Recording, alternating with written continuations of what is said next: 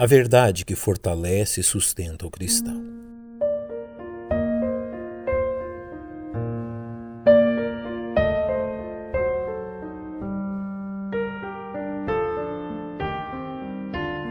É desnecessário convencer os salvos em Cristo da realidade das lutas e tribulações enfrentadas por eles em meio à sua jornada terrena. Uma vez que tanto os ensinos do Mestre quanto as epístolas escritas por seus discípulos são suficientes a fim de torná-los cônscios desta realidade, como escreveram os apóstolos, pois que por muitas tribulações nos importa entrar no reino de Deus. Cônscios deste fato, encontram salvos um precioso encorajamento na Epístola de Paulo aos Filipenses, ao lerem a palavra dirigida àqueles irmãos em meio a circunstâncias muito próximas daquelas enfrentadas pelos salvos hoje. Quando o apóstolo os encoraja ao dizer: Tendo por certo isto mesmo, que aquele que em vós começou a boa obra a aperfeiçoará até o dia de Cristo. Que permitamos que esta verdade fale também a nossos corações.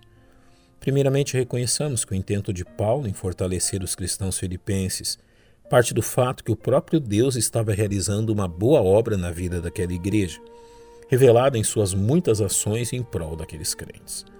Nos basta reconhecer a forma como Paulo foi enviado a Filipos após ser impedido por duas vezes pelo Espírito Santo de pregar na Ásia, sendo divinamente orientado a respeito da vontade de Deus em uma visão à noite como nos é retratado no livro de Atos.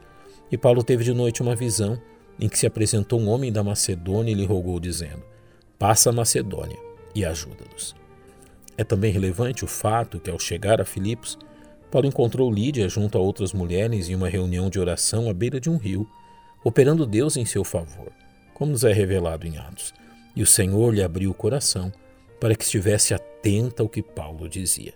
Ao dizer aos salvos em Filipos que o próprio Deus estava realizando uma obra em meio a eles, Paulo os encorajava a confiarem no poder do Senhor. Da mesma forma, Paulo encoraja aqueles crentes, dizendo-lhes que aquilo que Deus estava realizando entre eles era uma boa obra, ou seja, algo que redundaria no bem de todos eles. É importante reconhecermos que tanto o apóstolo Paulo como os filipenses viviam tempos difíceis no período em que esta epístola foi escrita uma vez que o apóstolo se encontrava preso em Roma e que a perseguição aos cristãos por parte do império começava a volumar-se. Ao referir-se à ação de Deus como uma boa obra, Paulo procura ressaltar o resultado final que eles obteriam por meio daquilo que Deus estava realizando entre eles.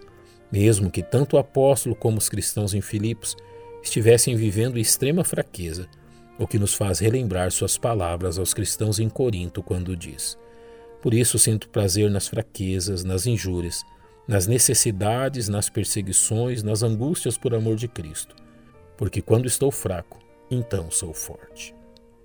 Finalmente, o argumento usado pelo apóstolo Paulo revela o propósito dessa obra que Deus estava realizando em meio aos filipenses ao dizer que ele a aperfeiçoará até o dia de Jesus Cristo.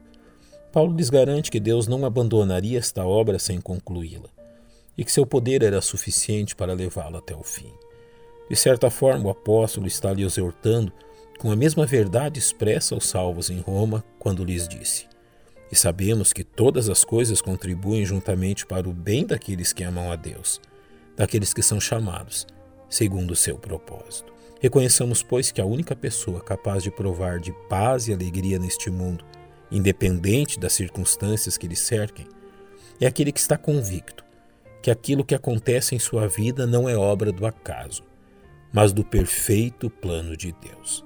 O que Paulo nos convida é a descansarmos nesta vontade e neste plano perfeito, a fim de que provemos das bênçãos de Deus em nossa vida.